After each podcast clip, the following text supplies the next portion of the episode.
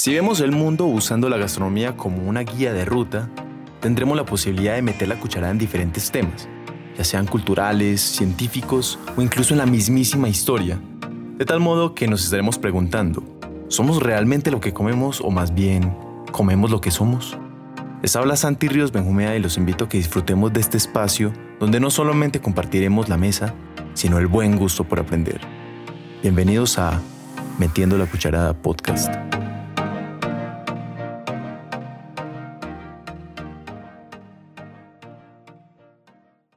People are telling you a story when they give you food. And if you don't accept the food, you are, in many cultures, whether rural Arkansas or Vietnam, you're rejecting the people. Ese era Anthony Bourdain compartiéndonos uno de los mensajes más poderosos y bonitos que he podido aplicar en mi vida como gastrónomo y como ser humano. Nos dice que las personas te están contando su historia cuando te dan comida. Y si tú no aceptas la comida, no importa la cultura, estás rechazando a las personas. ¿Y cuánta razón hay en esa frase? Porque como hemos visto en este podcast, la comida está llena de historias y de significados. Y solo es cuando aprendemos a comer realmente que empezamos a leer toda esa información que nos comparten. El viernes pasado, 25 de junio, Anthony Bourdain habría cumplido 65 años, pero porque así el mundo lo quiso, dos semanas antes, el 8 de junio, cumplimos tres años sin él. Este episodio es un homenaje al hombre que nos mostró a qué sabe el mundo, y que también nos enseñó que las personas tienen más para contarnos con su comida que con sus palabras. Anthony Bourdain nació en Nueva York en 1956, hijo de Pierre Bourdain, un experto en música clásica, y de Gladys Bourdain, una periodista del New York Times. Creo que eso podría indicarnos un poco sobre por qué se convirtió en quien fue. Anthony era rebelde desde muy niño, tenía una actitud retadora y eso fue lo que le permitió que descubriera el mundo de la cocina. Pues en uno de sus múltiples viajes a Francia, ya que viajaba bastante a visitar los familiares por parte de su padre, decidió un día demostrar que ya no era un niño que se conformaba con hamburguesas y pizzas, sino que quería ser tan cibarita como sus padres, así que cada vez que tenía la oportunidad de probar lo más extraño y chocante que viera, lo hacía. Sesos, carne de caballo, mollejas, quesos bastante añejos, de todo con tal de sorprender a sus papás y también de fastidiar a su hermano. Fue entonces cuando descubrió que la comida tenía poder, poder para inspirar, para asombrar, para provocar, poder para excitar, deleitar y para deslumbrar había nacido el comienzo de una leyenda. Anthony terminaría la secundaria en 1973 y se dedicaría a trabajar un tiempo en Provincetown, Massachusetts. Primero en una marisquería y luego en otros restaurantes donde aprendería bastante, pero también sería humillado. Motivo por el cual decidiría ir a estudiar al Culinary Institute of America en Nueva York para prepararse lo suficiente y no dejarse humillar nuevamente. Cuando se graduó en 1978 de artes culinarias, comienza a trabajar en varios restaurantes de Nueva York hasta ascender a chef en diferentes lugares. Y mientras Anthony en 1999 trabajaba en un restaurante llamado Brasserie Les Halles, escribió un artículo para la reconocida revista The New Yorker, el cual titularía como No comas antes de leer esto.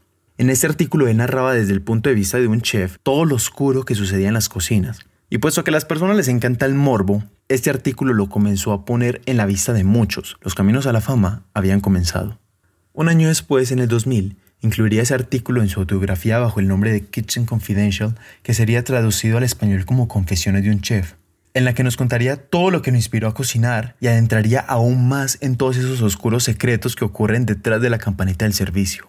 Este libro el cual no fue el primero, pues ya había escrito otros dos más, lo lanzó en definitiva a la fama, pues entró inmediatamente en la lista de los bestsellers.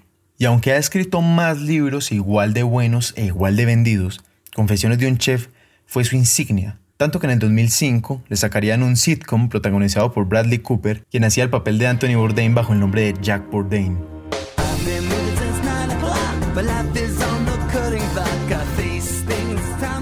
Después del éxito de su autografía, fue contactado por el canal Food Network en el 2002 para hacer el programa A Cook's Tour, donde viajaría por diferentes países y nos mostraría sus cocinas con una narrativa única. As a cook, tastes and smells are my memories, and now I'm in search of new ones. So I'm leaving New York City and hope to have a few epiphanies around the world, and I'm willing to go to some lengths to do that. Luego, en el 2005 firmaría con Travel Channel para grabar su programa más longevo e importante de toda su carrera, Anthony Bourdain no reservations. I'm Anthony Bourdain. That's right. I write, I travel, I eat, and I'm hungry for more. donde se entraría aún más a mostrarnos todo tipo de facetas de la cocina y aprenderíamos más de las personas a través de lo que comen. Este era de mis programas favoritos. Además, ¿quién no sueña con tener ese trabajo? Que viajes por el mundo comiendo todo lo que te ofrecen y tú te encargas de documentarlo y narrarlo a tu estilo. Aunque bueno, muchos han intentado copiar su programa, pero nadie lo ha logrado ni siquiera igualar porque aunque pueden saber mucho de cocina y de gastronomía, pueden saber muchísimo de cultura y pueden incluso tener muy buena voz, debemos entender que Anthony era un impresionante contador de historias y en eso, hasta ahora, no ha existido quien se la asimile. Después de varios años, en el 2012, Anthony terminaría contrato con Travel Channel por choque de intereses, así que firmaría con CNN para comenzar su segundo programa más icónico, Anthony Bourdain and Known Parts, el cual tendría un enfoque más periodístico donde nos mostraría la historia y la cultura desde los lugares que visitaba, utilizando siempre la cocina como un hilo conductor de una manera magistral.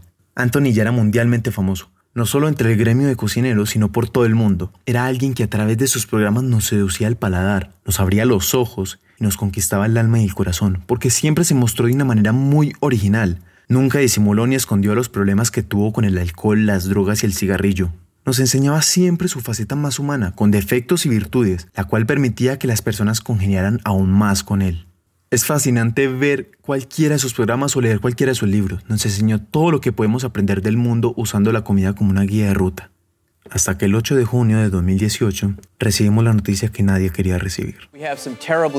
Anthony Bourdain died by suicide in heartbreaking and devastating. Cambiamos de tema porque a los 61 años falleció Anthony Bourdain has died. Estaba en Alsacia, Francia, con su mejor amigo y también chef Eric Ripper, chef de Le Bernardin en Nueva York, para grabar un episodio de su programa Anthony Bourdain Parts Unknown. Eric lo estaba esperando para desayunar y nada que bajaba. Así que subió a su pieza para llamarlo y se encontró con la peor imagen. Su mejor amigo se había ahorcado a causa de una posible depresión. La noticia no tardó en llegar a cada rincón del mundo y nos conmovió a todos. Muchísimas personalidades del mundo culinario y gastronómico como Jamie Oliver, Gordon Ramsay, José Andrés, Andrew Zimmer, David Chan, René Redzepi y ciertamente su amigo Eric Ripert expresaron su fuerte dolor por la pérdida de uno de los personajes más importantes del mundo gastronómico. Hasta hoy no queda sino decir hasta siempre Tony. Gracias por compartirnos tu vida y dejarnos ese gran legado de usar la comida como un hilo conductor para contar las historias del mundo. Muchas gracias por haberme acompañado en este homenaje que le hemos hecho a Anthony Bourdain en Metiendo la Cucharada. Me pueden seguir y escribir al Instagram de arroba y no se olviden de suscribirse al podcast para que estén actualizados de cuando se sube un nuevo episodio. Les recuerdo que les ha hablado Santi Ríos Benjumea y los espero en un próximo espacio donde estaremos Metiendo la Cucharada. Hasta pronto.